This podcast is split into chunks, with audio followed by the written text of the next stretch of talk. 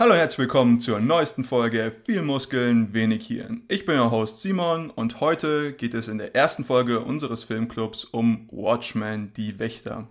Ich bin wie immer begleitet durch meine fabelhaften Co-Hosts Tim und Tom. Ich möchte die Zuhörer warnen, es wird definitiv einige Spoiler geben. Auf der anderen Seite, der Film ist auch schon eine Weile draußen, also fast 20 Jahre.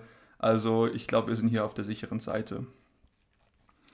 Um euch trotzdem alle ein wenig abzuholen, würde ich gerne einen kurzen Umriss für den ganzen Film geben. Das Ganze spielt 1958, wir sind also noch im Kalten Krieg, USA gegen die UdSSR und eines der Kernthemen ist natürlich die nukleare, sage ich mal, Naheskalation zwischen den beiden Großmächten. Das Ganze ist auch so ein Superhelden- bzw. Superhelden-Dilemma-Film. Wir werden darauf eingehen. Es ist nicht ganz klar, was die Helden jetzt zu Helden macht oder vielleicht auch nicht zu Helden. Und diese versuchen im Rahmen des Filmes eben diese von mir angesprochene nukleare Eskalation zwischen den beiden Staaten ein wenig zu reduzieren bzw. zu verhindern. Und das ist, glaube ich, auch mal, sage ich mal, der ganze grobe Rahmen des Films. Wir werden auch im Rahmen der Diskussion auch noch deutlich mehr auf gewisse Aspekte des Plots eingehen und auf die einzelnen Charaktere des Films die meisten eigentlich alle Superhelden sind und versuchen euch dann noch ein tieferes Bild diesbezüglich zu geben. Aber erstmal, wie hat euch der Film gefallen? Watchmen ist ein Film, der mich schon sehr lange begleitet. Das erste Mal habe ich ihn tatsächlich in einem Hotel in Berlin gesehen. Da lief er einfach nachts im Fernseher auf Dauerschleife. Und ich kann mich noch gut daran erinnern, dass ich den so abschnittweise geguckt habe, immer, weil der kam zufälligerweise immer jeden Abend zur selben Uhrzeit. Und immer wenn ich dann im Hotelzimmer war, habe ich den Fernseher angemacht und es lief lustigerweise immer Watchmen. Und ich habe den dann so zusammengepuzzelt über mehrere Abende hinweg, weil ich immer wieder eingepennt bin. Es liegt daran, dass der Film unglaublich lang ist. Also in der äh, Ultimate Director's Cut äh, Edition geht der, glaube ich, dreieinhalb Stunden auch schon der normale Director's Cut geht drei Stunden. Es ist also ein Film, der, der wirklich mit Überlänge ist. Aber allein die Charakterentwicklung und auch der tiefere Plot des Ganzen hat mich so stark abgeholt, dass ich ihn ähm, im Laufe der Jahre öfters mal gesehen habe. Und ich bin froh, dass ich heute mit euch drüber reden kann. Ja, ich kann mich dem nur anschließen. Also mich hat der Film auch abgeholt. Und man muss dazu sagen, ich bin überhaupt kein Freund von Superheldenfilmen. Aber dieser Film ist eigentlich kein Superheldenfilm. Simon hat schon gesagt, so Superhelden-Dilemma.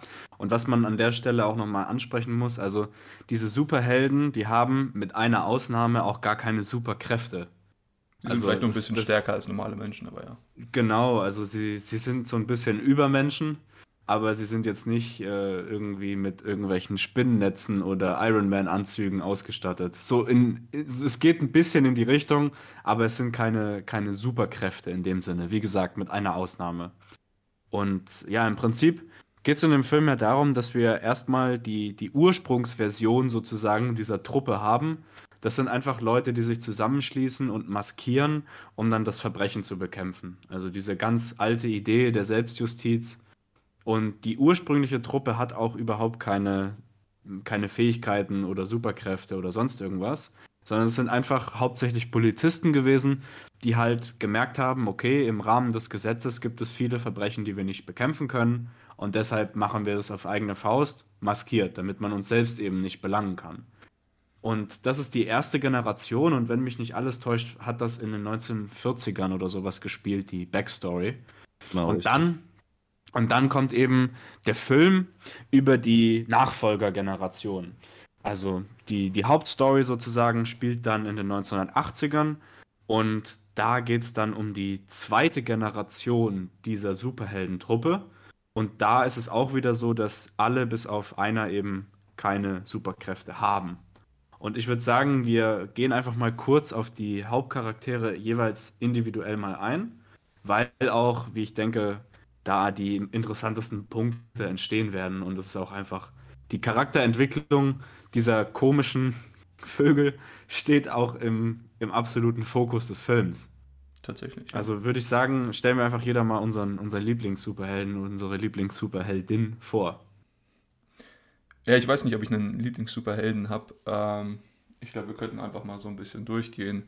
Also wir haben auf der einen Seite ähm, Night Owl, der so ein bisschen ja, irgendwie technologisch geprägt ist, hat halt irgendwie so lustige Brillengläser, durch die er irgendwie nachts sehen kann. Er hat aber auch so, So ein, Semi-Batman. so ein Semi-Batman, hat auch irgendwie so ein lustiges, nicht, nicht ganz äh, Spaceship, aber so ein bisschen was, mit dem er halt durch die Gegend fliegen kann. Aber naja, er ist, äh, sag ich mal, charakterlich der Schwächste. Er ist nicht wirklich besonders ziemlich, ja, in sich gekehrt und finde ich, erlebt auch die wenigste Charakterentwicklung im ganzen Film. Weil er auch einfach keinen Charakter hat, so richtig. Hat Tatsächlich macht ihn das aus aus meiner Sicht. Mhm. Also diese, das, was du gesagt hast, dass er der schwächste Charakter ist, das, das ist sein Charakter-Trait eigentlich, was ihn ausmacht. Und das sieht man eigentlich in allen Szenen, in denen Night Owl, man muss sagen, die Watchmen, also diese Truppe, die neue Generation, die wurde per Gesetz äh, ihres Amtes sozusagen enthoben. Sie dürfen also eigentlich gar keine Helden mehr sein. Ähm, und jeder dieser Helden durchlebt eine Art Zeit der Krise, mehr oder weniger. Und Night Owl trifft diese Krise wohl am meisten. Also er hängt da immer mit seinem Vorgänger rum, also dem ersten Night Owl sozusagen, und trinkt mit dem da zusammen Bier und redet über die Vergangenheit, als wäre er auch schon irgendwie äh, altes Eisen. Und gibt es auch eine Szene, wo er sich verabschiedet und irgendwie sagt, ja, wir Rentner müssen zusammenhalten oder so, sinngemäß. Und Dabei ist er ähm, irgendwie Night Anfang Owl 40 oder so. Ja, ne, also der, der ist gar nicht so alt. Also, Ja. Aber Night Owl ist außerhalb seiner, seiner Identität, also als normaler Mensch, ist er völlig impotent. Er, er kriegt eigentlich kaum was auf die Reihe, hat Geld von seinen Eltern. Der Vater war ein Bankier, mit der viel verdient hat. Das hat ihm seine ganze Superheldentechnologie, die er da hat, also sein, sein Flugschiff, was er da hat, und seine Anzüge, die wurden dadurch finanziert, aber er als Person ohne seinen Anzug ist völlig impotent. Was man dann auch im späteren Verlauf des Filmes sieht, als er dann mit Silk Spectre zusammenkommt und ähm, erstmal völlig äh, außerstande ist, mit ihr irgendwas anzufangen. Also er ist tatsächlich impotent. im wahrsten erst- Sinne des Wortes. Mhm. Erst als er seinen Anzug wieder anlegt, äh, ist er wieder komplett quasi und kommt wieder dazu, ähm, selbstermächtigt zu handeln. Genau, also du hast jetzt halt schon den, den zweiten hier im Bunde hier angesprochen oder die zweite, Silk Spectre. Äh, auch sie keine großen Fähigkeiten, außer dass sie natürlich irgendwie ein bisschen stärker ist, wie vorhin schon angesprochen. Ähm, sie ist auch Tochter einer der vorherigen, äh, aus der vorherigen Generation. Äh, ihr Vater, wie man später kennenlernt, ist einer der etwas kontroverseren Charaktere. Ähm, The Comedian, der ganz am Anfang des Films sozusagen stirbt und auch, sag ich mal, die Reise des Films mit auf den Weg bringt. Aber auch sie finde ich jetzt nicht sehr stark in der Entwicklung. Also sie, für mich hat sie die Rolle des Ankers der Menschlichkeit für unseren, sage ich mal, mächtigsten in der ganzen Truppe, Dr. Manhattan, ähm, der so eine Beziehung mit ihr hat und allerdings sonst keine große ja, Anhänglichkeit an der Menschheit und der Erde an sich hat. Und das natürlich zum großen Problem wird, da er so als der große Retter vor zum Beispiel nuklearer Eskalation gesehen wird, weil er, sag ich mal, als der Schild gegenüber eines Erstschlags der, der Russen irgendwie fungieren soll und das auch irgendwie anscheinend kann. Ja, Silk Spectre, also tatsächlich auch ähm, recht interessant gewesen. Ihre Mutter war ja, als noch die Minutemen, also die erste Generation dieser Helden, aktiv waren, war sie sozusagen das Aushängeschild dieser Heldentruppe, das, äh, das Sexsymbol quasi, so, so eine Art Marilyn Monroe, die sie dargestellt hat. Und sie ist in dieser Rolle auch sehr aufgegangen. Wobei man immer den Eindruck hatte, dass die zweite Silk Spectre, die möchte diese Rolle eigentlich gar nicht, sondern sie hat die mehr oder weniger halt ererbt von ihrer Mutter und äh, nimmt sie deshalb ein, aber möchte das gar nicht darstellen, was ihr so aufgedrückt wird. Ja, die lebt auch im ganzen Film irgendwie relativ stark fremdbestimmt und macht irgendwie selber auch nicht so viel, die gute Laurie. Also Nee. sie die Aufgabe, die sie hatte im Wesentlichen, das wird auch tatsächlich im Film direkt so angesprochen, war halt den, den Dr. Manhattan zu befriedigen, damit er auf der Seite der Amerikaner bleibt sozusagen und ihn zu binden. Das war so ihre, ihre Lebensaufgabe.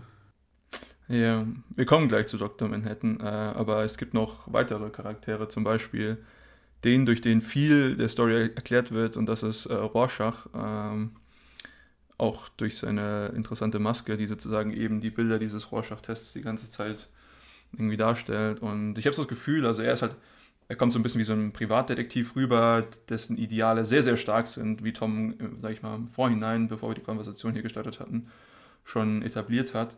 Ähm, was ihn auch sehr, sehr interessant macht als, als Menschen an sich. Und man erfährt viel der Story durch seine Augen und er versucht sozusagen die ganzen äh, Mysterien, die in dem Film aufkommen, irgendwo aufzuklären und dem Zuschauer, aber auch seinen Mithelden oder Antihelden so ein bisschen zu erklären, was ihn, finde ich, sehr, sehr interessant macht. Rorschach ist im gesamten Film einer meiner absoluten Lieblingscharaktere. Vor allem deswegen, weil Rorschach sehr früh im Film derjenige dieser Heldentruppe ist, an dem sich die Gemüter der Zuschauer extrem scheiden können. Entweder man stimmt mit ihm und seiner Handlungsweise zu einem gewissen Grad überein, dann mag man den Charakter, oder man verabscheut quasi die Grausamkeit, die er äh, verkörpert, als ja, derjenige, der, der wirklich kompromisslos Gerechtigkeit bringen möchte. Also wie du schon gesagt hast, er ist äh, ursprünglich eine, ein Privatdetektiv gewesen, der ähm, halt Fälle aufgeklärt hat. Und dann wird auch so in dieser, in dieser Flashback-Origin-Story von ihm gezeigt, dass er an einem besonderen Fall eben gebrochen ist als Charakter. Und das war eben der Fall, wo er ein, äh, eine Entführung von einem sechsjährigen Mädchen ähm, untersucht hat. Und dann tatsächlich die Überreste dieses Mädchens bei ihrem Mörder und Entführer wie, äh, entdeckt.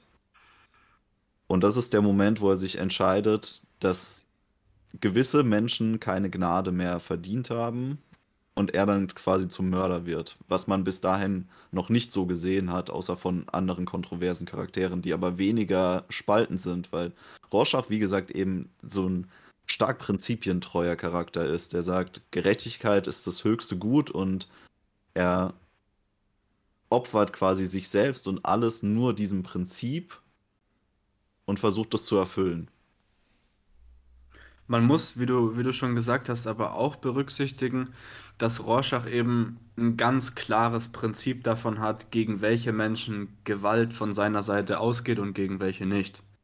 Also ganz am Anfang des Films gibt es eine Schlüsselszene, wo Rorschach eben diesen, diesen Mord, auf den wir noch zu sprechen kommen, als erster sozusagen dieser Truppe mitbekommt und untersucht, eben in seiner Privatdetektivmanier.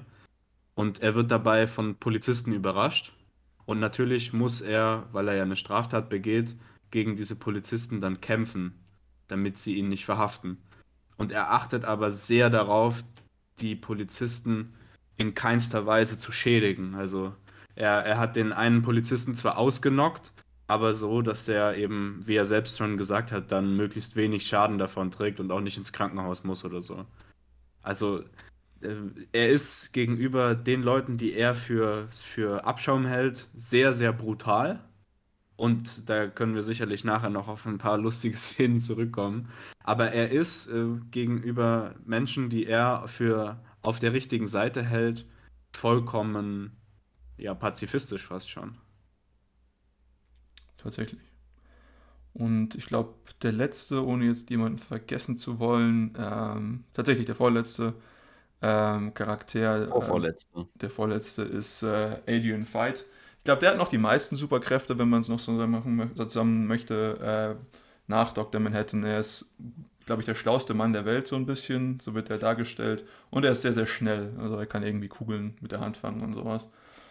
Ähm, er spielt lustigerweise eine sehr, sehr kleine Rolle in dem Film, aber wie man am Ende rausfindet, eine der wichtigsten Rollen im Film. Also er ist so ein bisschen auch schätzungsweise gegeben seiner Smartness, vielleicht so ein bisschen der Strippenzieher hinter so ziemlich allem, was in dem Film vor sich geht.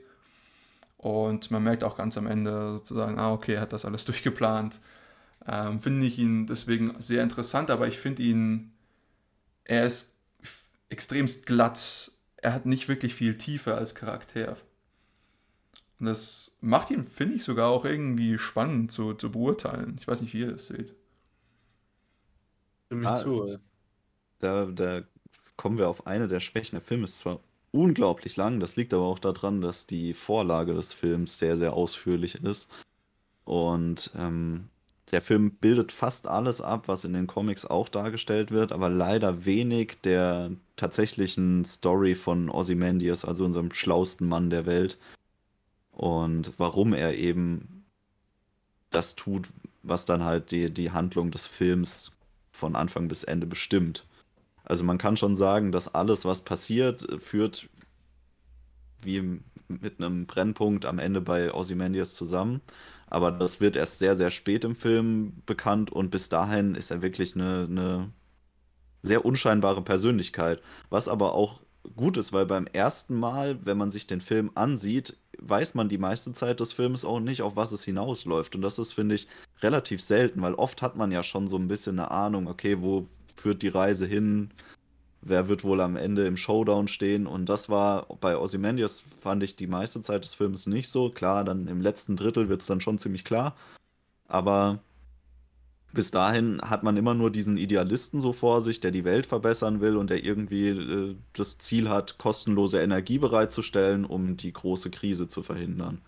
Mehr weiß man eigentlich nicht.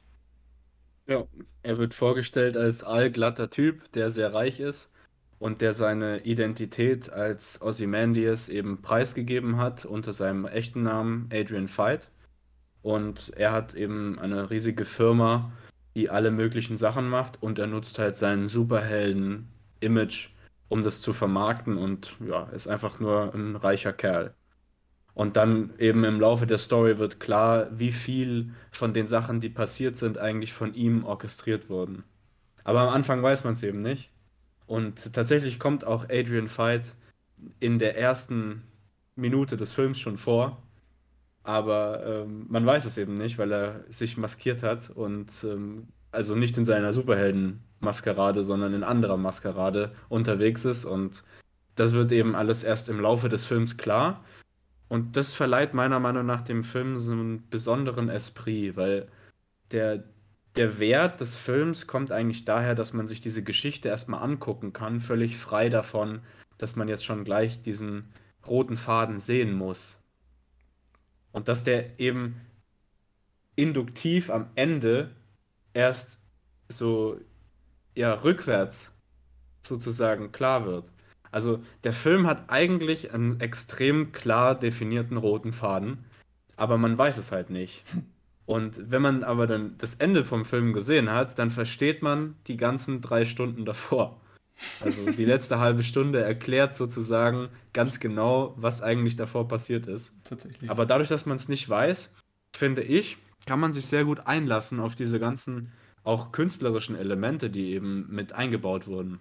Also gerade der Charakter Rorschach zum Beispiel, der ist ja immer mit dieser komischen Maske unterwegs, aber er ist eigentlich auch ganz oft in dem Film unmaskiert, aber man weiß es halt nicht. Ja. Aber Ja. eigentlich hat der, der hat mega viel Screentime und man weiß es halt nicht. So, das finde ich ziemlich geil. ja, das stimmt. Es, er ist auch immer sehr lustig untergebracht, weil man hat ja oft diese Demonstrationen gegen die Watchmen, äh, die nehmen auch einen gewissen Raum des Filmes ein, dass die Bevölkerung auch gar nicht so happy ist mit den Watchmen an sich. Und wenn Rorschach eben ohne seine Maske rumläuft, dann ist er immer einer dieser Demonstranten mit so einem Doomsday-Schild, der völlig abgerissen auf der Straße rumlungert. Das ist ziemlich geil gemacht. Ja. Gut, ähm, kommen wir noch kurz zu dem Comedian, äh, der auch, sage ich mal, eine recht wichtige, aber nicht zentrale Rolle in dem Ganzen spielt. Er ist, sage ich mal, Teil der Minutemen gewesen, aber auch noch irgendwie aktiv und wird ganz am Anfang des Films getötet. Äh, er ist, ich finde, ein ziemlich abstoßender Charakter, also der vor Vergewaltigung äh, nicht zurückscheut und äh, während seiner Zeit bei den Minutemen und äh, dem Einsatz in Vietnam auch eine Frau tötet, die er äh, geschwängert hat. Und das ist natürlich, naja, man hat ein gewisses Bild von diesem Mann. Aber er ist ich finde, du, du musst die Szene, glaube ich, noch ein bisschen ausschmücken. Also, das ist eine krasse Untertreibung, dass er sie einfach nur tötet. Naja, gut, also ich meine, sie kommt zu ihm und sagt, okay, ich bin schwanger von dir und äh, er soll sich doch bitte jetzt um, um sie und ihr Kind kümmern. Und äh, als er sagt, das macht er nicht, äh, wird sie wütend, versuch, zerkratzt ihm sein Gesicht mit einer zerbrochenen Bierflasche und er schießt ihr ziemlich ins Gesicht. Ähm, ja. Und schreit dann nach dem Sanitäter. Und schreit dann nach dem Sanitäter. Äh, lustigerweise ist aber er einer der ersten Charaktere, der sozusagen den Plan von Adrian Veidt so ein bisschen durchschaut, habe ich so das Gefühl, richtig? Und ja. versucht das auch zu erzählen und deswegen ganz am Anfang des Films umgebracht wird. Ähm, ja. ja also ich finde das Interessanteste an seinem Charakter tatsächlich die Art und Weise, wie er auf die Gesellschaft schaut. Und er hat ein sehr zynisches Bild der Gesellschaft dieses, die Gesellschaft, mit der wir uns hier beschäftigen, ist natürlich jetzt auch übertrieben, überspitzt dargestellt, alles. Ähm, aber ich finde es sehr interessant, wie er das Ganze, äh, ich mal, verwurstet. Ich meine, er heißt nicht ohne Grund der Comedian, er macht sozusagen aus all dem Ganzen so einen Spaß und versucht hier irgendwie einen sehr makabren Humor zu fahren, um die ganze Sache eben wie noch über die Spitze zu treiben. Der Comedian ist tatsächlich der amoralischste Charakter des, des gesamten Films, wenn man es so sagen möchte, weil der Comedian kümmert sich eigentlich um nichts, sondern nur um sich selbst und ist auch irgendwie so die, die, ja, ich weiß nicht, wie man es gut ausdrücken kann, er ist so eine Art Söldner auch. Er lässt sich eigentlich für alles, was er macht, einfach nur bezahlen. Ist der absolute Kriegsverbrecher. Also das sieht man gerade in den Szenen, wo die Watchmen dann im Vietnamkrieg eingesetzt werden, um den zu gewinnen für die USA wo er dann mit einem Flammenwerfer äh, durch die Gegend läuft und eben diese, diese ganz entscheidende Schlüsselszene, wo er ähm, diese Frau erschießt.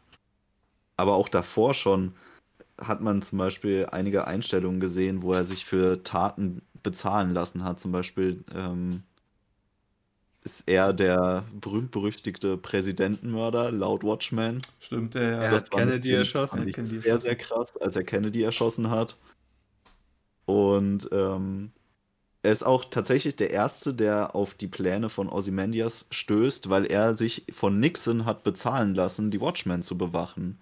Das ist nämlich auch eine der Kernfragen des Films. Man sieht es für eine kurze Sequenz eingeblendet ja, ja. bei einer Demo. Wer bewacht die Wächter? Also, who Zitat. watches the Watchmen? Das wird da auf eine Scheibe ja. ge geschrieben. Und das ist tatsächlich eine der Kernfragen. Und die Antwort ist tatsächlich der Comedian. Das ist sehr ironisch.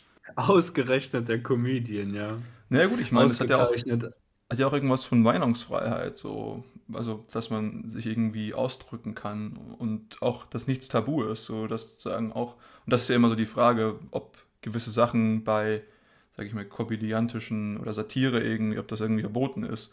Und das natürlich auch hier irgendwie im Rahmen der Watchmen sozusagen, die an sich das strahlende Bild von, von Superhelden darstellen sollen, auch die zu hinterfragen sind. und das fand ich sehr, sehr interessant. Aber ja, auf jeden Fall sehr interessantes Zitat.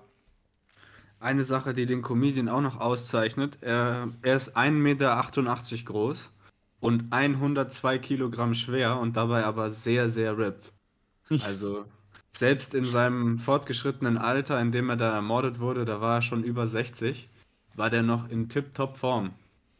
Tim hat einen Vorbild gefunden. Kaputt gehauen. Also. Das, das muss man ihm auch auf jeden Fall noch äh, zugute halten. Tatsächlich. Ich glaube, wir ähm, sollten noch mal ganz kurz auf den Charakter des Dr. Manhattan eingehen. Den haben wir jetzt halt genau. ein bisschen angerissen. Ähm, tatsächlich spielt er einer der zentralsten Rollen. Ähm, wie gesagt, als Hüter des, des Weltfriedens so ein bisschen, beziehungsweise der Existenz der Welt. Ja, weil er garantiert, dass es eben nicht zu einem nuklearen Krieg kommt. Und ich finde es auch immer ganz interessant, die USA sagt so, wir benutzen ihn als Schutzschild, falls die USA angreifen würden. An sich könnte er auch dafür benutzt werden, sozusagen einen Erstschlag zu vollführen. Ähm, und, aber hier wird ganz klar gesagt, die USA ist nicht die Streitkraft oder die, das, die Nation, die jetzt hier als allererstes den Erstschlag, den atomaren Erstschlag durchführen würde. Ja, also. Was? Ja? das wird aber auch erklärt, weil die UdSSR hat zu dem Zeitpunkt schon so sehr aufgerüstet mit äh, Sprengköpfen, dass klar ist, dass Dr. Manhattan die auch nicht aufhalten könnte. Nicht alle, also ja. äh, zu dem Zeitpunkt ist schon klar, okay, wir haben den Point of No Return erreicht. Also selbst dieser übermenschliche Charakter, dieser, dieser blaue Gott kann uns nicht mehr vor unserer eigenen äh, Zerstörung retten. Und gerade deswegen ist es so diese Übergangsphase, wo, wo sie irgendwie entmachtet dastehen. Tatsächlich. Ja, also ich meine, ich finde auch seine Background-Story so sehr interessant. Er war irgendwie Nuklearwissenschaftler und dann hat er irgendwie so ein misslungenes Experiment und seitdem kann er im Prinzip, ich sage es mal ganz grob, nicht Zeit und Raum an sich kontrollieren, aber er kann sozusagen die atomare Zusammensetzung unserer Realität verändern, wie er möchte. Also er kann Leute sich selbst teleportieren, kann Sachen einfach einfach auflösen, so, er kann Menschen explodieren lassen, er kann sich extremst groß machen, er kann sich vervielfältigen. Also das heißt, er kann verschiedene Sachen gleichzeitig machen. Ähm, er ist die ganze Zeit nackt in dem Film und äh, ich, Fast die ganze Das ist Zeit. das, fast die ganze ist das Zeit. Äh, tatsächlich, er hat manchmal einen Anzug an.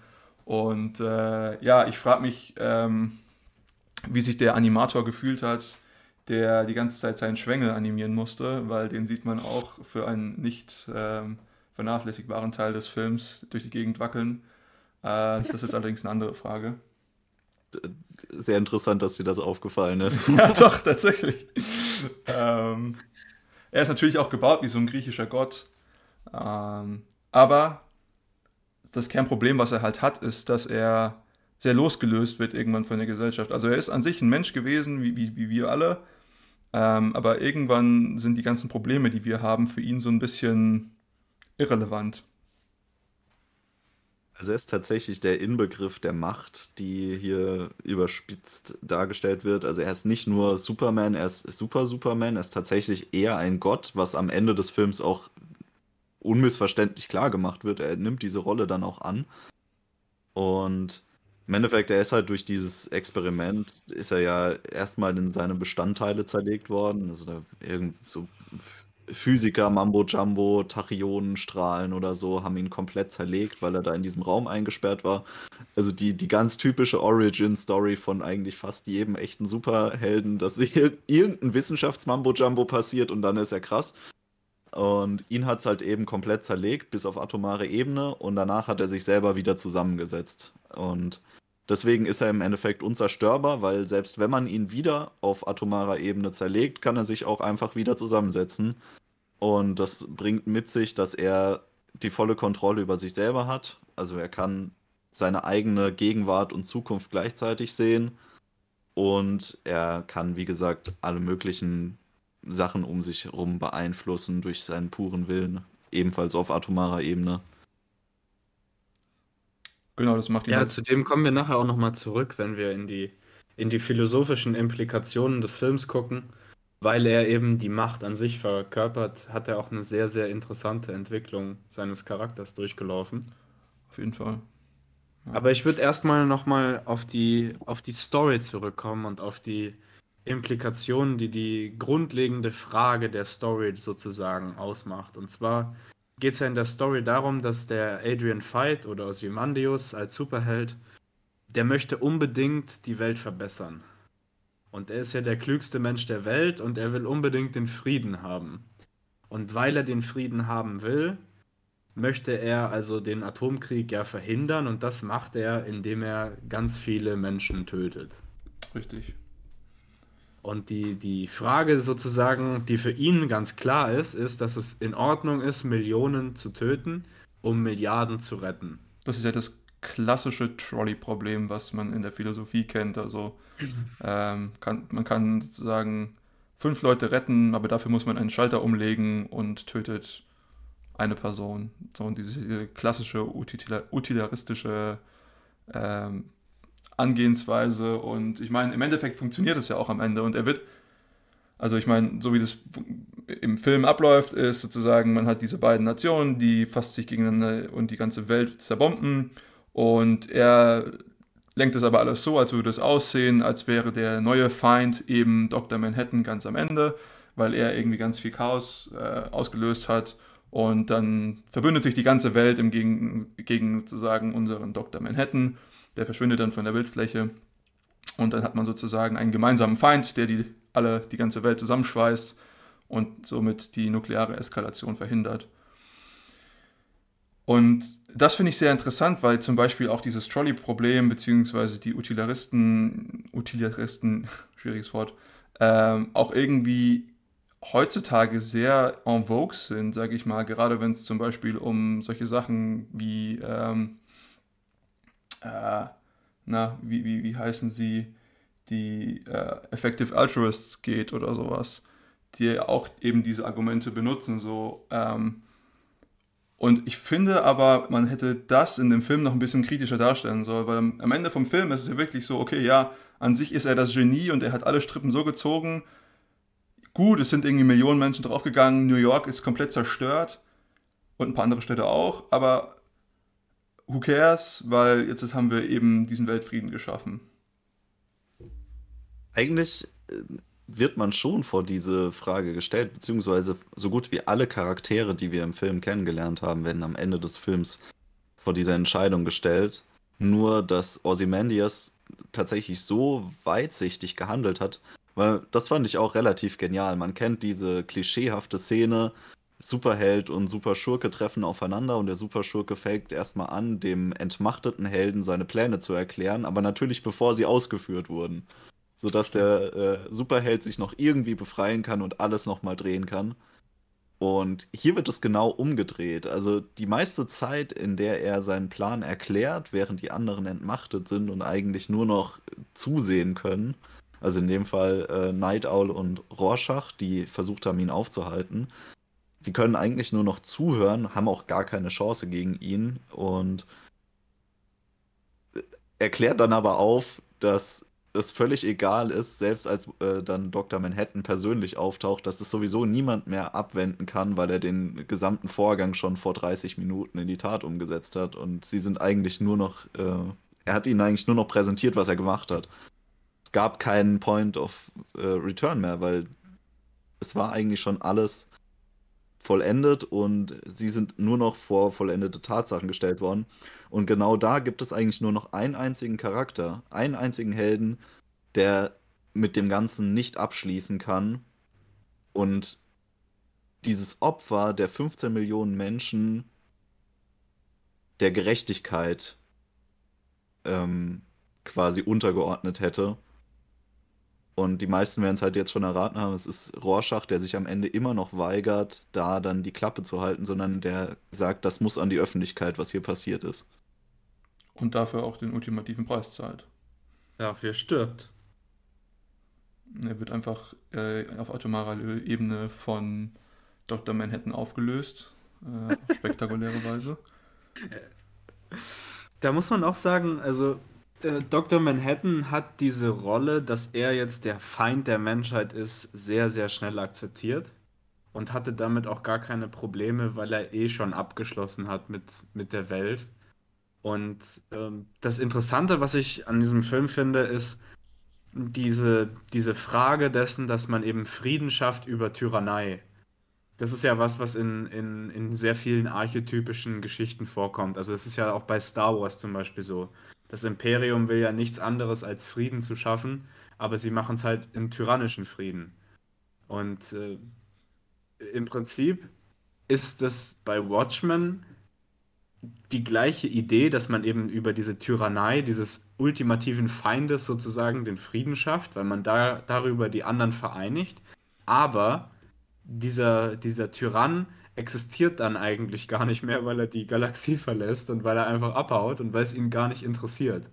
Und das ist halt die, die Komponente, wo Watchmen sich von allen anderen Filmen, die ich bisher gesehen habe, unterscheidet. Also der, der Bösewicht sozusagen, der am Ende der, der Feind ist, den juckt es eigentlich gar nicht. Der hat gar nicht die Absicht, der Feind zu sein. Und ob er Feind ist oder nicht, das ist ihm auch völlig egal. Weil er ist sowieso so mächtig, dass das alles gar keine Rolle spielt. Und er ist neugierig und sagt sich, gut, ich gehe jetzt in eine andere Galaxie. Ja, also das, das Interessante hier finde ich, wenn man zum Beispiel viele von den konventionellen Superheldenfilmen oder auch andere äh, Filme sich anschaut, zum Beispiel, wie du gerade angesprochen hast, Star Wars. Da ist die Unterteilung in Gut und Böse sehr, sehr klar. Also das ist wirklich hell und dunkel und aber in Wirklichkeit sehen wir halt irgendwie zum Beispiel Moralisten. Also Leute, die sehr stark moralgeprägt waren und versucht hatten, ihre Moral anderen aufzudrängen. Und das sind unter anderem Leute wie Adolf Hitler, Josef Stalin. Ich glaube nicht, dass die alle, sage ich mal, böse waren. Ich glaube, die haben schon gedacht, dass das, was ich mache, das ist gerade das Richtige. Es war halt richtig gegeben einer moralischen Interpretation ihrer Wirklichkeit. Das finde ich auch sehr, sehr lustig, weil irgendwann recht am Ende des Filmes äh, wird ja dann auch gesagt, so Hitler war Vegetarier, so und er war trotzdem kein, kein guter Mensch oder sowas.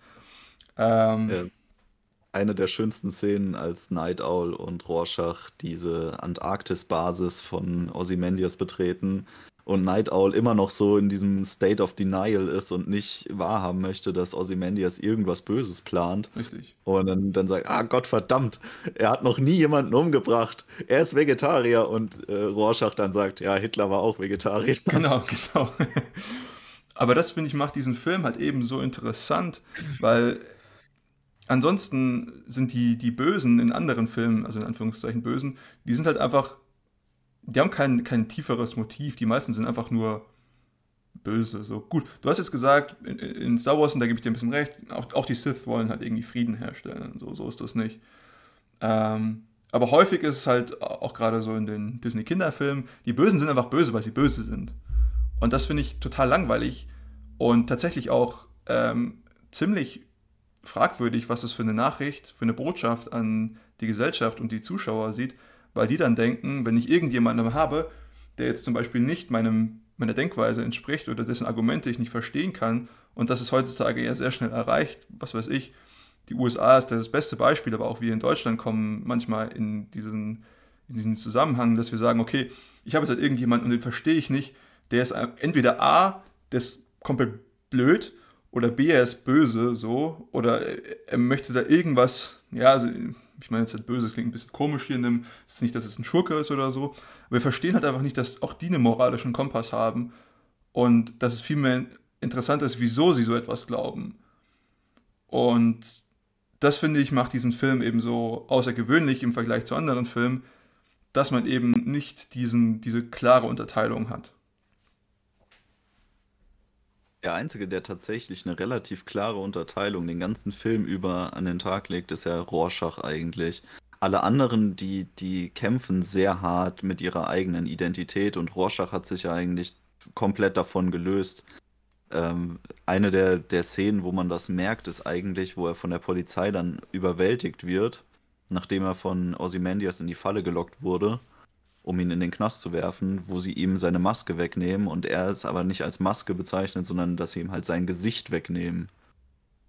Also er ist so sehr eigentlich weg von seiner eigentlichen Person. Also er ist nicht mehr er selber, nicht mehr der Mensch unter der Maske, sondern er ist nur noch dieses Ideal, was er verficht. Hm. Aber ich finde, er hat auch starkes Schwarz-Weiß-Denken. Also er, er ja. sagt zum Beispiel auch irgendwo mal, ähm, es gibt Gut und es gibt Böse und Böse muss bestraft werden. Genau, und das ist der Einzige, der tatsächlich dieses Schwarz-Weiß-Ding an den Tag legt, weil, weil er sich eben von allem gespalten hat. Er, ist ja, er hat ja den kompletten Bruch mit der Gesellschaft, aber auch den Bruch mit seiner eigenen Identität begangen. Und deswegen ist für ihn diese Unterscheidung immer sehr klar und deswegen ist, geht er auch keine Kompromisse ein, im Gegensatz zu den anderen Charakteren. Er hat auch keine Sinneskrise und keine Identitätskrise, weil er eben einfach keine Identität mehr hat. Und das Witzige, finde ich, symbolisch ausgedrückt an dem ganzen Film war auch, dieses, dieses Schwarz-Weiß-Denken wurde die ganze Zeit animiert in seinem Gesicht über die Maske. Mhm. Weil ja in seinem Gesicht diese schwarz-weißen Rorschach-Bilder, also über, über die Flecken auf diesem weißen Sturm, Sturm, auf dieser weißen Sturmhaube, war ja die ganze Zeit so, dass sich dieses Schwarz und Weiß, so wie er gedacht hat, wirklich wiedergespiegelt hat in verschiedensten Formen auf seinem Gesicht. Und das hat, das hat in dem Film generell immer wieder sehr gut funktioniert, dass man diese philosophischen Elemente unterstrichen hat mit konkreten Symbolen und auch artistischen Einlagen. Also das beste Beispiel zum Beispiel ist der Comedian, dieser, dieser ja, total abgefuckte Typ, Auftragsmörder, äh, Kriegsverbrecher, Vergewaltiger, der wirklich alles, alles schon gemacht hat, was man an Scheiße machen kann. Aber er läuft immer rum mit so einem Smiley-Sticker, äh, den er sogar auf seinem Bademantel noch anhat. Also egal, ob er, egal, ob er gerade Kennedy erschießt oder ob er irgendwo in Vietnam eine, eine schwangere Frau verprügelt, er hat immer seinen Comedy-Sticker an, den er auch an seinen, an seinen Bademantel heftet, wenn er sich aufs Sofa legt und Fernsehen guckt. Aber sogar der komplett amoralische Comedian wird ja in eine Krise gestürzt, nachdem er die Pläne von Ozymandias aufklärt. Und da sieht man das, dass hier überall die Grenzen verschwimmen. Also selbst wenn wir denken, okay, wir haben hier das, das Ideal des schlechten Menschen vor uns, des völlig amoralischen, und selbst der fällt dann am Ende um und wird in eine tiefe Krise gestürzt, als er herausfindet, was Ozymandias plant. Diesbezüglich fand ich eines der Zitate von Dr. Manhattan sehr, sehr interessant und da würde mich eure Reaktion drauf interessieren. Und zwar sagt er, ich kann im Grunde genommen alles ändern. Alles, was ich nicht ändern kann, ist die menschliche, ist der menschliche Ausdruck oder die menschliche Weise zu agieren. Und das fand ich super interessant. Also im Englischen ist es Human Nature. Ähm, und als ich das gehört habe, das fand ich super interessant, weil es auch irgendwie so ein bisschen auf die Anreize aller Spieler in diesem ganzen Spiel zurückgeht. Also sowohl jetzt, sage ich mal, diesen Konflikt zwischen der, den USA und Russland, aber auch die Motivation aller, aller Superhelden, zum Beispiel auch seine eigene, sein eigenes Desinteresse irgendwann an der ganzen Menschheit. Und ich kann mir vorstellen, dass er das vielleicht ändern wollen würde, aber er kann es nicht. Und das finde ich, zeigt halt auch irgendwie seine essentielle Schwäche auf. Aber das ist auch einer der, der Punkte, die ich super spannend fand. Ja. Und auch für mich, sage ich mal, politökonomisch sehr interessante Konsequenzen hat, wenn man das durchdenkt. Aber da müssen wir jetzt nicht drauf eingehen. Aber was sagt ihr zu so einem Zitat? Ich finde, dass das schon irgendwie den Kontakt, den Dr. Manhattan zur Menschheit noch hat, sehr stark verdeutlicht, weil er ist ja im Großen und Ganzen von vielen Dingen arg gelangweilt. Also gerade von der Welt und allem, was darin vor sich geht. Es ist so dieser, ja, der Mensch, der im Ameisenhaufen steht, eigentlich. Ist alles, was um ihn herum wuselt und passiert, betrifft ihn überhaupt nicht und ist nicht so interessant. Er betrachtet das, er versucht zu verstehen, was die Vorgänge sind, aber so richtig reingucken kann er nicht in die Ameisen. Und nichts, was da passiert, hat irgendwie großartig Auswirkungen auf ihn. Das entwurzelt ihn total. Und er hat aber noch so ein paar Berührungspunkte, nämlich zu seinem früheren Ich, als er noch ein Mensch war. Und halt eben auch zu Silk Spectre als seiner Freundin, die ihn noch stark an der Menschheit eben gebunden halten, was ja dann von Ozymandias eigentlich komplett unterwandert wird. Also er hat ja dann ein psychologisches Profil von ihm erstellt und versucht ihn dann wirklich komplett zu entwurzeln, dass er sich einfach freiwillig verpisst und er sozusagen freie Bahn hat ähm, zu schalten. Und am Ende entschließt sich ja aber dann äh, Dr. Manhattan, der davor sich auf den Mars gesetzt hat und mit Glas gespielt hat im Endeffekt. Also er hat da irgendwelche Konstrukte aus Glas geschaffen und alles war komplett leblos und als Silk Spectre dann mit ihm dort redet, erklärt er ja auch, dass dieses Leb, die leblose Welt ihn so sehr fasziniert und dass es so toll ist, weil da kein Leben ist. Und am Ende entscheidet er sich aber dazu, in eine andere Galaxie irgendwie zu reisen und dort Leben zu erschaffen. Also er scheint irgendwie dann doch diese Faszination am Leben selbst in sich zu tragen und will sie dann vom Kern auf verstehen. Was ist deine Einschätzung, Tim? Kann er Human Nature nicht verändern? Was bedeutet das? Was sind die Implikationen? Also was, was Dr. Manhattan erstmal von allen anderen unterscheidet, damit wir vielleicht verstehen, können, wer er ist, ist anders als zum Beispiel die Bösewichte bei Star Wars, die sich nach Macht sehnen, ist Dr. Manhattan schon über, diesen, über diese Sehnsucht hinausgewachsen, weil er schon alles hat an Macht, was man haben kann. Also das, das Universum ist sein Spielplatz. Es gibt nichts, es, also es, es würde ihm nichts bringen, ein Imperium zu bauen und über die Menschen zu herrschen, weil er, wie er selbst sagt im Film zu Adrian Veidt, der schlauste Mensch der Welt ist mir genauso gefährlich wie die schlauste Termite der Welt. Und das zeigt eben, die, die Distanz zwischen ihm und den Menschen ist so groß, dass es keine Rolle mehr spielt, ob er es mit, mit Menschen zu tun hat, mit Ameisen oder mit Glasperlen, die auf dem Mars rumfliegen. Es, ist, es ist, spielt keine Rolle mehr, weil die Distanz so groß ist. Und das Interessante daran ist aber, dass dieser, dieser Sinneswandel, den er hat in Bezug auf das Leben und das Lebendige, das ist ja eigentlich eine allzu menschliche Sache. Also er ist nicht imstande, Human Nature zu ändern. Und der Grund dafür könnte sein, dass sehr viel Human Nature noch in ihm drin ist, die aber gar nicht klar wird, die aber im, im Laufe der Geschichte von seinem Unterbewusstsein sozusagen an die Oberfläche wandert. Und diese, diese Entscheidung von ihm ist ja zutiefst menschlich, zu sagen, okay, pass auf, es gibt da eine neue Sache, die ich äh, bemerkt habe, die mich interessiert, dem möchte ich mit meinem neugierigen Forschergeist sozusagen nachgehen. Er war ja Wissenschaftler auch. Und trotzdem gesteht er sich aber auch selbst ein, dass er trotz all dieser Macht nicht in der Lage ist, die Menschen zu ändern.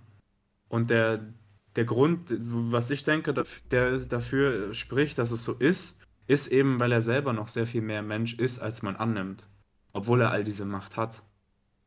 Und das zeigt auch wieder die, die Diskrepanz zwischen dem ähm, menschlichen und göttlichen sozusagen.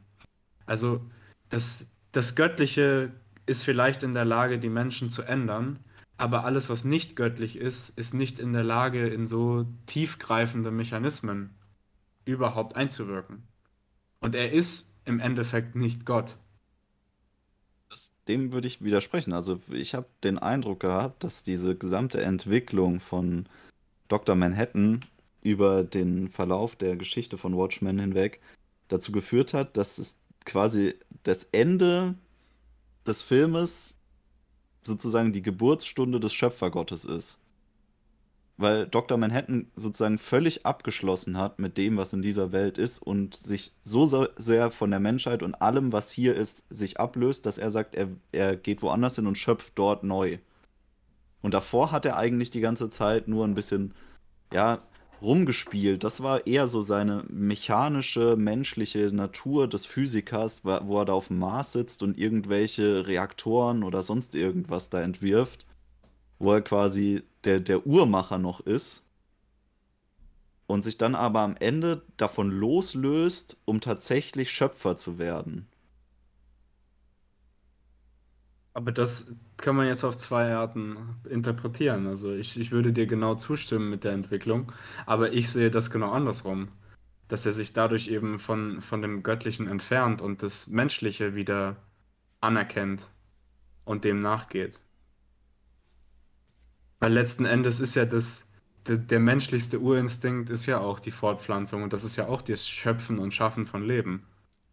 Ja, aber ich glaube, dass ähm, genau da nicht das Göttliche drin liegt. Also das Göttliche liegt nicht in dem, dass man sich vom Leben entfernt, sondern ähm, das, das,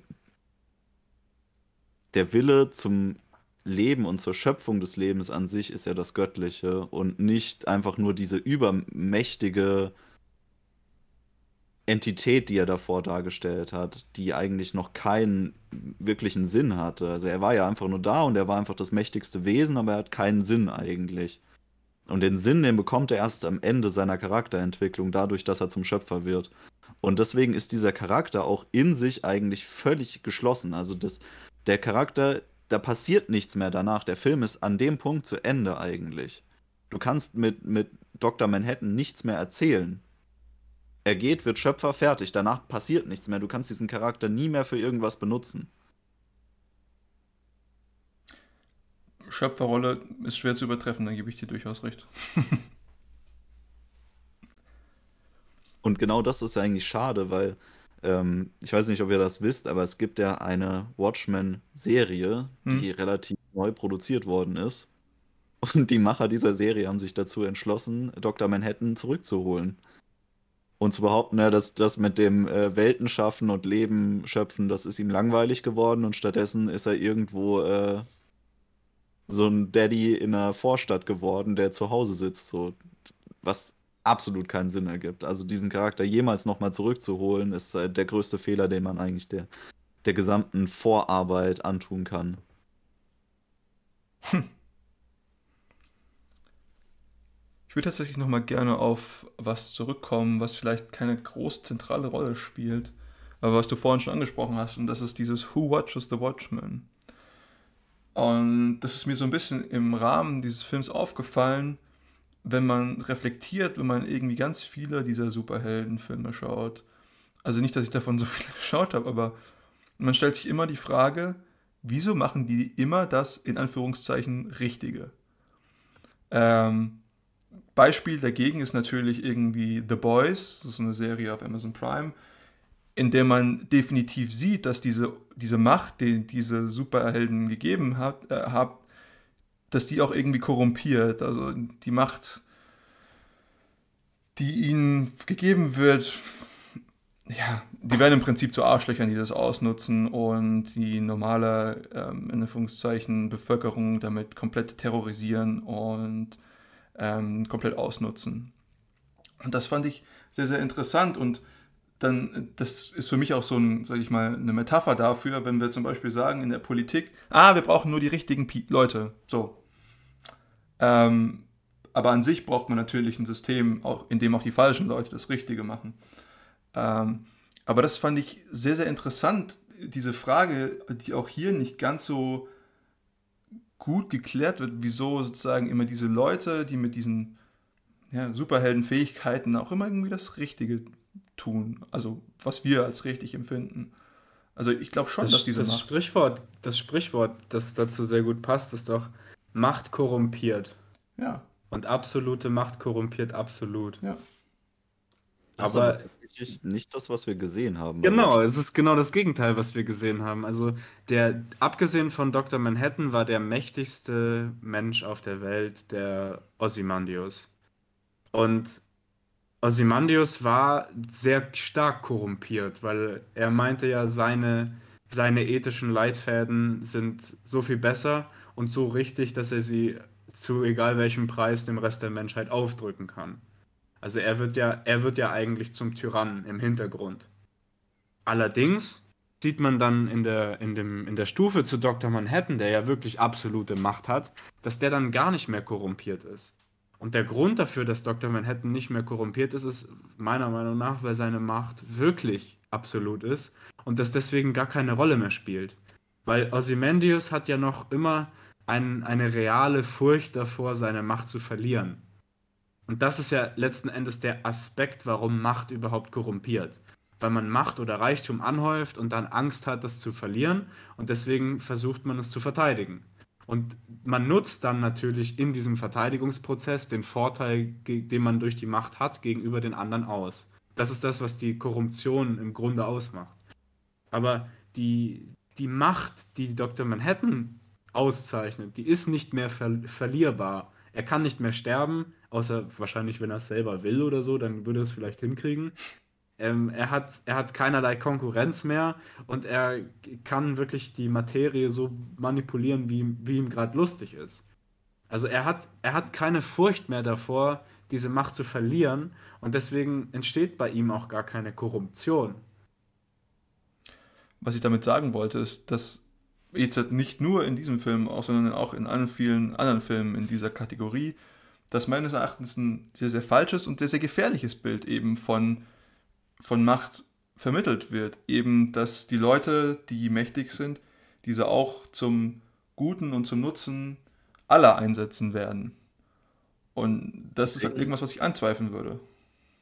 Deswegen hat ja auch jedes Superhelden-Universum immer den einen Wächtercharakter, der sozusagen durch irgendwelches in, meistens wieder Wissenschaftsmambo-Jumbo dazu in der Lage ist, mit einem Notfallplan jeden Superhelden davon abzuhalten, dass er durchdreht und seine Macht missbraucht. Also zum Beispiel Batman mit den ganzen Notfallplänen, dass er irgendwie. Aber das funktioniert nur, weil man diese Aufgabe dieser einen Person in die Hand gibt, die moralisch allen absolut überlegen ist und niemals korrumpierbar wäre, weil Prinzipien da viel zu stark sind und er könnte niemals selbst der Böse sein. Wobei ich glaube, da bei Batman haben sie es sogar so gelöst, dass Batman sogar einen Plan gegen sich selber hat, um sich selbst ausschalten zu lassen dann. Aber ist ja auch egal. Im Endeffekt ist es relativ, ähm, ja, fast schon faul, diese Lösung zu sagen, so, ah ja, wir haben da diese und dann können wir den auch wieder ausschalten, so mit gesammelter Kraft und Notfallplan. Und das ist ja in der Welt gar nicht möglich. Also da, da gibt es das nicht. Die Helden versuchen das zwar, versuchen diesen großen Plan zu stoppen dann und quasi sich selbst dann wieder in der Macht auszugleichen, scheitern daran aber in letzter Instanz. Also die Katastrophe lässt sich und ließ sich auch gar nicht verhindern. Hm.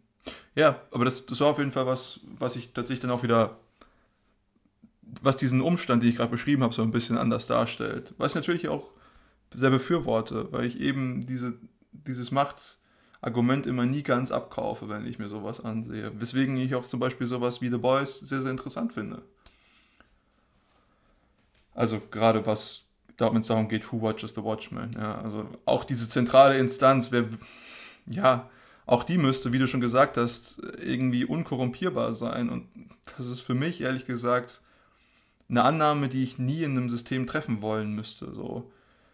Und das ist auch irgendwas, wenn ich sage, okay, ich möchte was Resilientes bauen, dann muss ich halt irgendwas bauen, in dem die Anreize so ausgestellt sind, dass auch schlechte Menschen irgendwas Gutes machen, wie vorhin schon gesagt.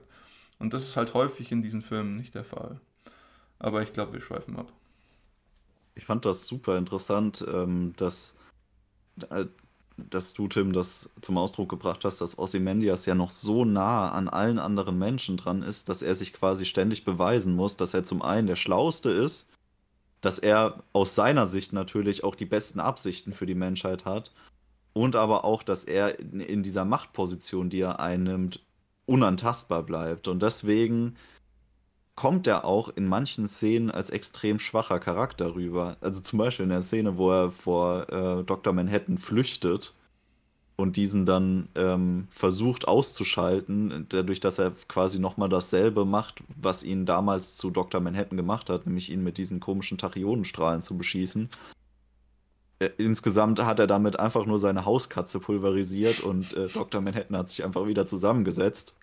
Aber ähm, Ozymandias ist eben noch sehr, sehr nah an der Menschheit dran und es verhält sich auch sehr menschlich und machthungrig, während Dr. Manhattan irgendwie nie in, in keiner Szene, in der man ihn sieht, absichtlich den anderen beweist, wie mächtig er ist. Also er macht, er handelt teilweise, zum Beispiel im Vietnamkrieg, lässt er da so ein paar äh, Vietcong platzen und aber eigentlich schon in der nächsten Szene, kurz danach, nachdem man sieht, dass er da in diesem Krieg agiert, aber auch irgendwie sehr passiv. Also er stapft da einfach nur als Riese durch die Mannschaft, äh, Landschaft und lässt so ein paar Soldaten in die Luft gehen. Und dann kommt die Szene mit Comedian, wo er die, ähm, diese Frau erschießt.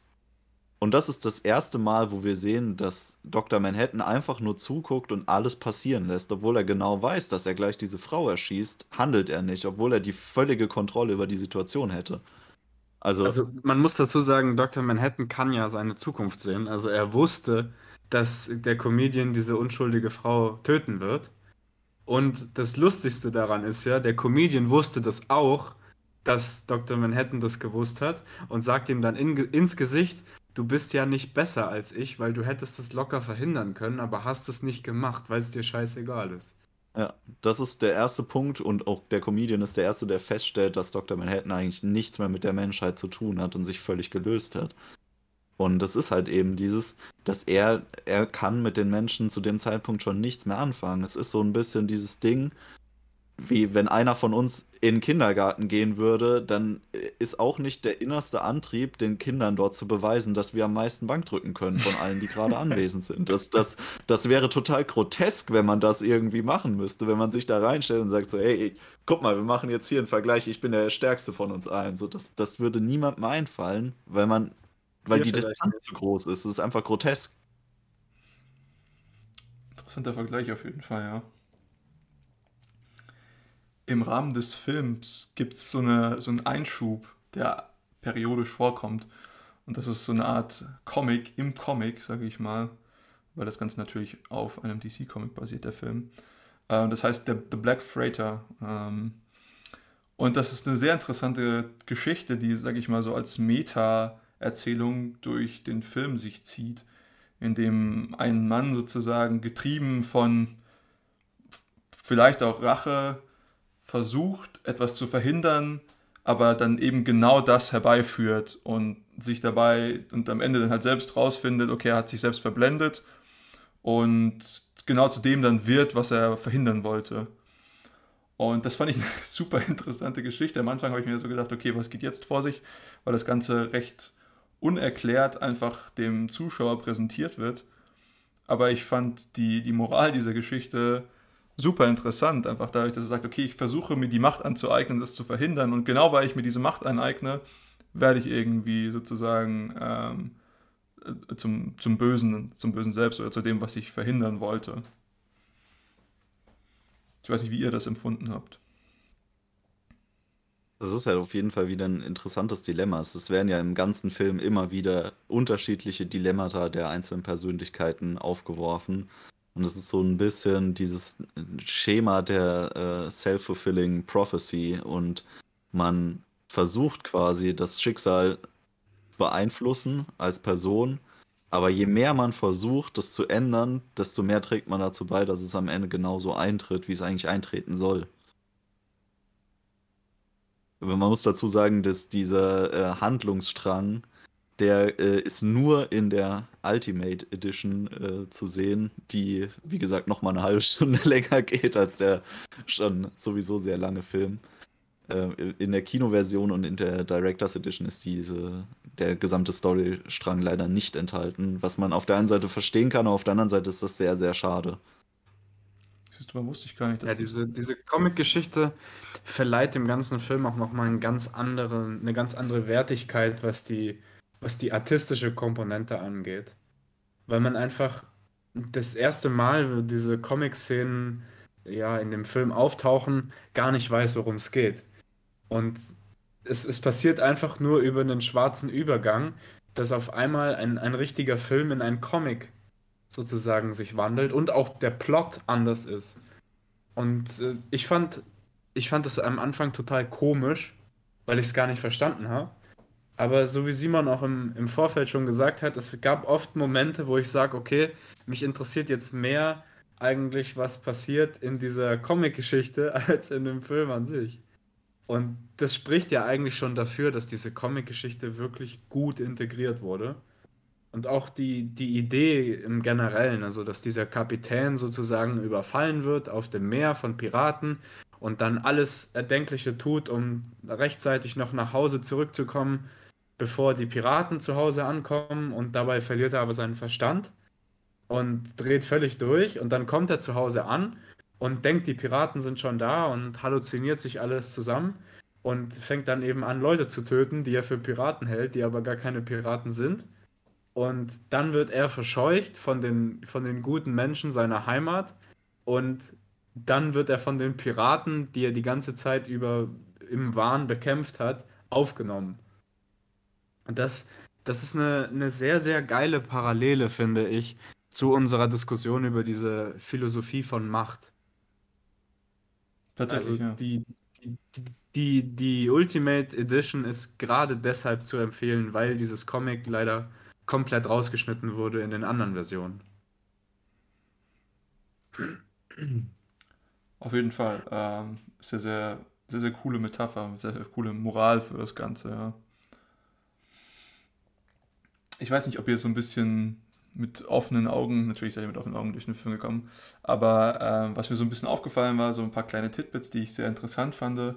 Natürlich diese ganzen Alluren gegenüber dem nuklearen Aufrüsten, dem, dem nuklearen Krieg.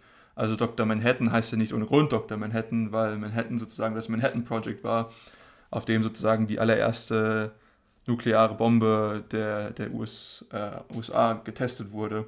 Aber das fand ich sehr offensichtlich. Es gab auch noch ein paar kleinere weitere, zum Beispiel die Minutemen, die an sich die nuklear-ballistische, interkontinentale ballistische Rakete der USA heißt auch Minuteman. Ich glaube nicht, dass das Ganze zufällig ist.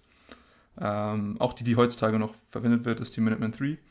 Ähm, was auch noch interessant ist, Rorschach sagt irgendwann in so einem Monolog, äh, ein Angriff on, auf einen von uns ist ein Angriff auf alle von uns. Und der bezieht sich hier sozusagen auf die Watchmen. Und das ist natürlich ein 1 zu 1 Auszug aus dem Artikel 5 der NATO, ähm, der sozusagen die, äh, die Garantie dafür gibt, dass, falls irgendeiner von den Mitgliedern der NATO angegriffen wird, alle dementsprechend dann reagieren, als wären sie selbst angegriffen worden. Ähm, das fand ich sehr, sehr interessant. Äh, ich weiß nicht, ob euch noch ein paar weitere Details aufgefallen sind, aber da fand ich schon sehr, sehr viel Liebe fürs Detail irgendwie drin. Also, du hast ja schon ziemlich viel angesprochen. Was ich noch anmerken wollte zu Rorschach vorhin war, ähm, dass Rorschach, obwohl er nicht der Comedian ist, der einzige Charakter in der gesamten Geschichte ist, der jemals einen Witz erzählt. Stimmt. Auch noch ziemlich ein Brüller. Tatsächlich, ja. Ja, jetzt musst du ihn, denke ich, auch erzählen. Also Rorschach erzählt diesen Witz von dem Mann, der zum Arzt geht und äh, dem Arzt sein Leid vorklagt, dass die ganze Welt ihn einfach nur noch in eine riesige Krise stürzt und er ist unglücklich und er kommt nicht mehr mit den Menschen klar und er findet kein Glück mehr im Leben. Und äh, der Arzt eigentlich sehr trocken sagt, ja, die Behandlung ist ganz leicht. Äh, es ist gerade ein lustiger Clown in der Stadt, Pagliacci. Da gehst du in die Abendvorstellung rein und dann geht es dir wieder besser. Und der Mann bricht völlig zusammen und sagt, ja, aber ich bin Pagliacci, der Clown. Ja. Das ist äh, schon die ganze Pointe. Dass jetzt halt so ein krasser Brüller ist, weiß ich nicht, aber es auf jeden Fall regt zum, zum Nachdenken. Also ich glaube, mehr, mehr Kopfnuss als äh, Witz, aber definitiv. Ich sag mal, ich finde auch die Rolle des Comedians, was die Gesellschaft bzw. die Betrachtung der Gesellschaft angeht, auch super interessant. Also zum Beispiel sind sie dann irgendwie in diesem, sage ich mal, dystopischen Zustand der, ähm, der USA, wo es dann auch irgendwie Demonstrationen gibt und man hat halt irgendwie diesen ständigen, diese ständige Angst vor nuklearer Eskalation und dann fragt ihn Night Owl irgendwie, als sie so eine Demonstration auf, aufbrechen, und natürlich in gewohnter Manier des, des Comedians verhaut er auch so ein paar amerikanische Demonstranten und erschießt auch ein paar, glaube ich. Ähm, und dann fragt ihn Night Owl. Hm? Mit Gummi geschossen. Mit Gummi geschossen, okay, ja. Aber sieht trotzdem sehr brutal aus. Ähm, und dann fragt ihn Night Owl, ja, zu was, zu was sind wir jetzt denn gekommen? Und dann sagt der Comedian, na gut, der amerikanische Traum ist Wahrheit geworden. Und auch das fand ich eine sehr interessante Betrachtung. Äh, ich, ich bin mir noch der Interpretation noch nicht ganz sicher. Ich muss auch sagen, dass mich das Ganze schon eine Weile verfolgt. Ähm, aber ich, ich weiß gar nicht, ob das sozusagen das endliche Ziel des amerikanischen Traums ist. Ich weiß es nicht. Aber ich glaube, dass der Comedian so ein bisschen die Person ist, die die gesellschaftliche Entwicklung in dem ganzen Film am meisten durchschaut hat. Und sein einziger Mechanismus, mit dem er da umgehen kann, ist halt irgendwie diese groteske Art, sich darüber lustig zu machen. Oder halt auch irgendwie seine Brutalität. Eins von beiden. Oder beides zusammen. Die Brutalität gehört auf jeden Fall zu seinem sehr makaberen Humor, den, mit dem er durch die ganze Geschichte durchgeht. Und der, der Humor beinhaltet eigentlich fast immer einfach nur, dass ihn nichts davon, was passiert, irgendwie persönlich berührt, sondern er immer nur nach seinem eigenen größten Nutzen und Spaß in der Sache handelt und völlig missachtet, wie es allen anderen damit geht. Und der Comedian ist ja eigentlich das Spiegelbild der in diesem Film halt amerikanischen Gesellschaft dieser Zeit und fungiert ja auch als groteskes, überspitztes Spiegelbild der Gesellschaft. Das ist quasi seine ganze Rolle, die er, die er einnimmt. Mhm. Ja, also ich fand auch wenn er sehr abstoßend ist, ist er, sage ich mal, philosophisch einer der interessanteren Charaktere, definitiv.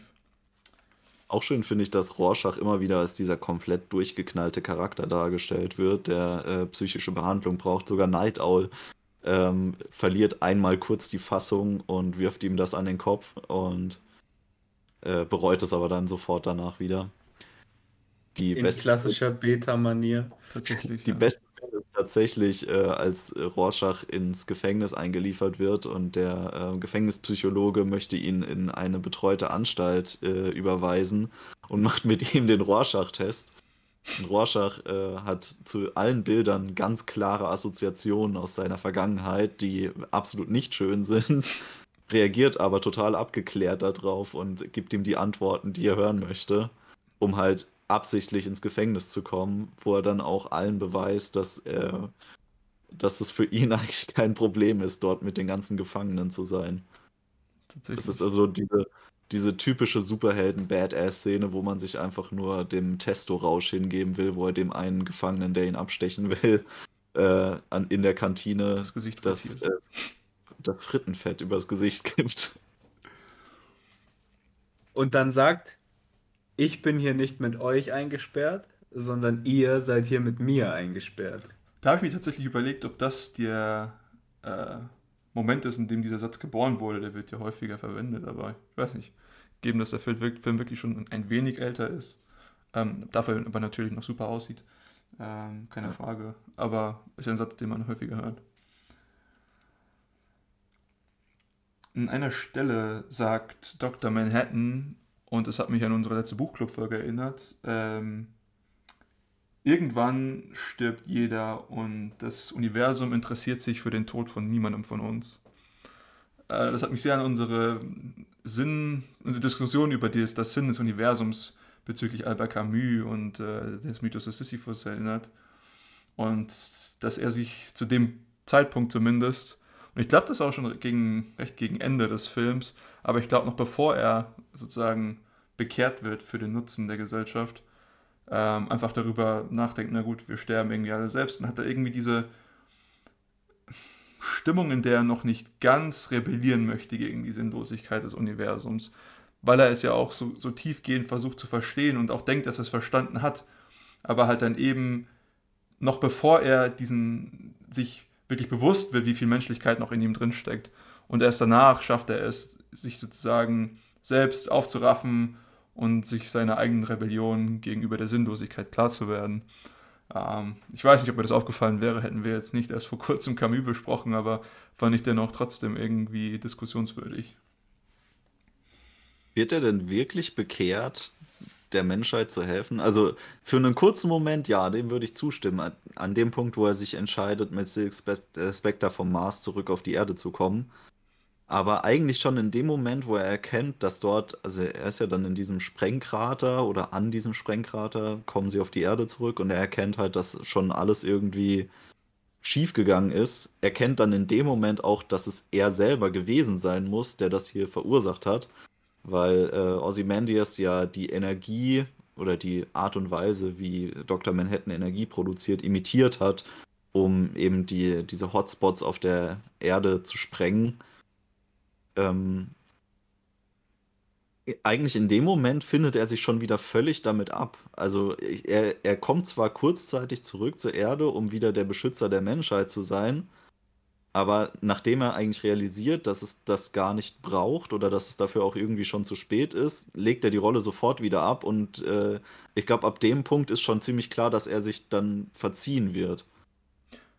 Ja, also. Weil äh, Ozymandias eigentlich diese Rolle innehat und sie ihm auch aufdrückt und er, er, hat eigentlich, er ist völlig passiv. Er macht gar nichts. Ja, an sich hätte er auch einfach nicht vom Mars zurückkommen können und es wäre genau das gleiche passiert. Ja. Ähm, sie, ganz richtig, aber ich glaube trotzdem, dass er noch so einen Funken an Sinn im Universum dann doch noch für sich sieht. Irgendwann am Ende. Zumindest zu sagen, okay, er hat, er hat Interesse an, an Leben zurückbehalten. Man hat schon den Eindruck, dass er den Plan von Ozymandias irgendwie für gut heißt am Ende und. Sich, sich damit abfindet. Aber es kommt auch so ein bisschen so rüber, als wäre es ihm auch egal. Also es ist ihm auch gar nicht wichtig, ob da jetzt irgendwie Gerechtigkeit oder Wahrheit obsiegt am Ende oder ob das halt jetzt einfach so funktioniert hat. Er hat da eigentlich gar keinen moralischen Kompass für das Ganze, sondern er nickt das mehr oder weniger ab und sagt so, ich gehe jetzt hier Welten schöpfen und, und äh, ja, entfernt sich komplett. Das ist ja Bummelgang. Tatsächlich. Interstellarer Bummelgang. Wer kann, der kann natürlich. Wir müssen, wir müssen vielleicht noch über die Diskussion oder die Konversation eher sprechen, die mit Dr. Manhattan mit seiner Freundin bzw. Ex-Freundin auf dem Mars hat, bevor er sich eben entscheidet, die, die Menschheit sich nochmal anzugucken und doch zurückzukehren zur Erde. Und zwar ist das so ein, so ein ziemliches äh, Klischee, will ich schon fast sagen, was sie da angesprochen haben, dass eben die, die Wahrscheinlichkeit, dass die Menschen, wie sie jetzt gerade existieren, so unglaublich gering ist, also dass alle unsere Vorfahren sich eben so gepaart haben und fortgepflanzt haben, dass wir jetzt gerade leben, dass man das im, im stochastischen, mathematischen Sinne als Wunder bezeichnen kann. Und diese Einsicht ist es eben, die, die Dr. Manhattan dann dazu bringt, zur Erde zurückzukehren und die auch im, im gleichen Maße den, den, den Kreis der Story sozusagen schließt, wo man eben erfährt, wer denn der Vater ist von dieser Silk Spectre von der zweiten Generation. Und zwar genau dieser, genau dieser Comedian, der mal versucht hat, vor vielen Jahren ihre Mutter zu vergewaltigen, hat sich dann ein paar Jahre später wieder mit der getroffen, aber auf, auf Absicht der Frau hinaus. Und dabei ist dann diese Tochter entstanden. Und das war eben die, die Situation, wo Dr. Manhattan ihr das erklärt hat, weil er ja die Vergangenheit auch kennt. Und sozusagen gesagt hat, die, die Unwahrscheinlichkeit, dass diese Entscheidung von ihrer Mutter getroffen wurde, sich mit ihrem ehemaligen beinahe Vergewaltiger sozusagen einzulassen, obwohl sie ihn eigentlich gehasst hat, den Kerl, und doch irgendwie auch geliebt, aber diese Unwahrscheinlichkeit führt eben dazu, dass Dr. Manhattan erkennt, okay, das Leben scheint doch etwas zu sein, was, was mehr Wert hat, als er ursprünglich annimmt. Und da haben wir uns ja schon drüber gestritten, Tom, aber ich denke, dass das ist genau das, wo, wo er wieder zutiefst menschlich wird. Weil er eben Einsicht hat über etwas, was er vorher nicht verstanden hat. Was, was immer was ihn immer umgeben hat und was er aber nicht durchdacht hat, weil er nie konkret drüber nachgedacht hat.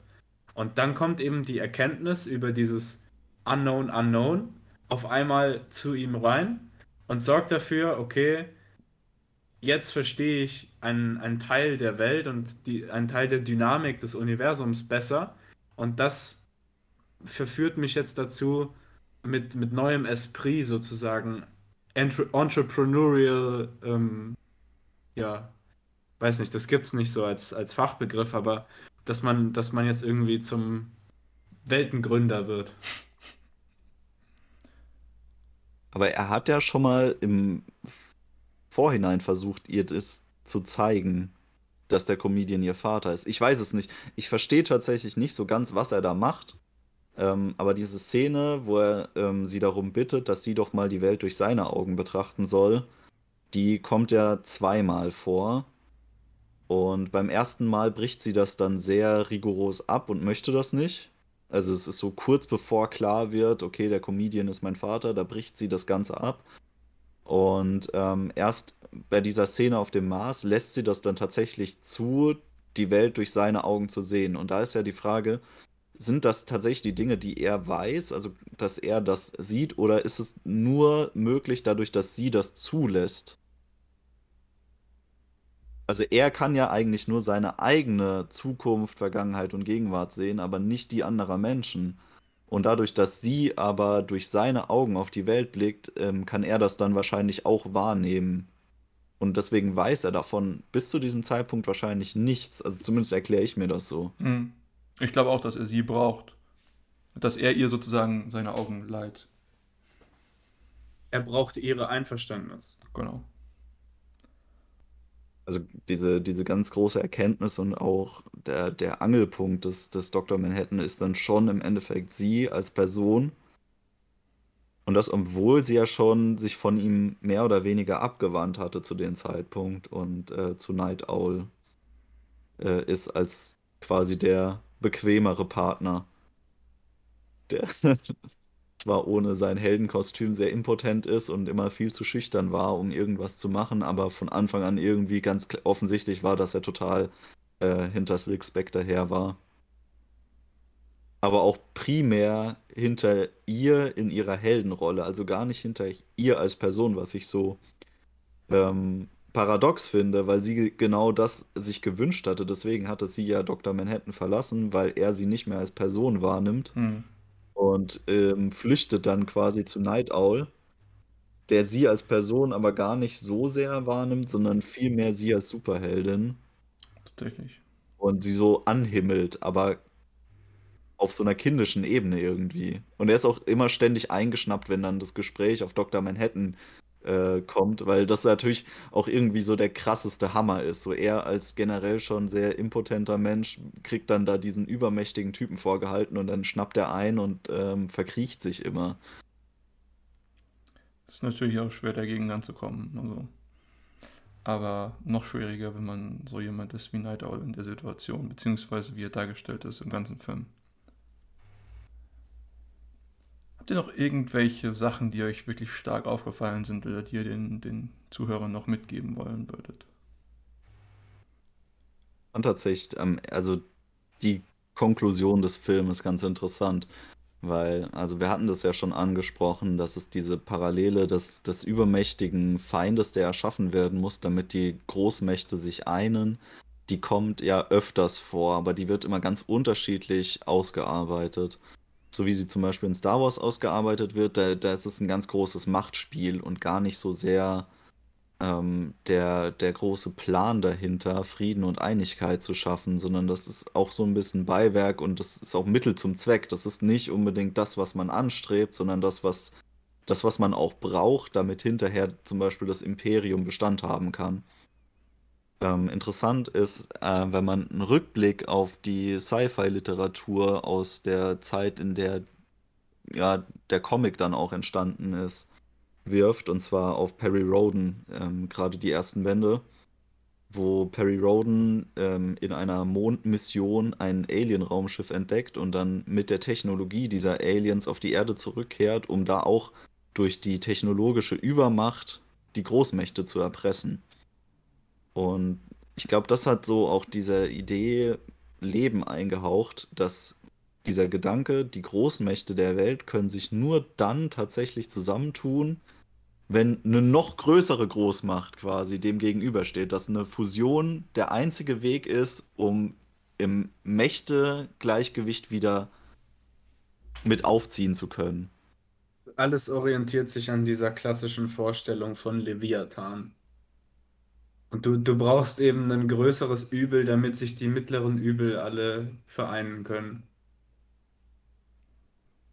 Ja, und genau in dieser Sicht gibt es ja auch gar kein Schwarz und Weiß, sondern eigentlich äh, stellen alle Parteien irgendwie ein Übel dar. Und es gibt keine wirkliche Teilung der Seiten, dass man sagt, das ist die gute Seite, das ist die schlechte Seite. Eigentlich ist ja sogar die stilistische schlechte Seite überhaupt nur dazu da, um Frieden auf der Welt zu schaffen. Also wo ist sie tatsächlich die schlechte Seite? Die, die tatsächlich schlechte Seite sind eher die Großmächte, die versuchen, sich gegenseitig auszulöschen und die überhaupt erst diese Maßnahme nötig gemacht haben.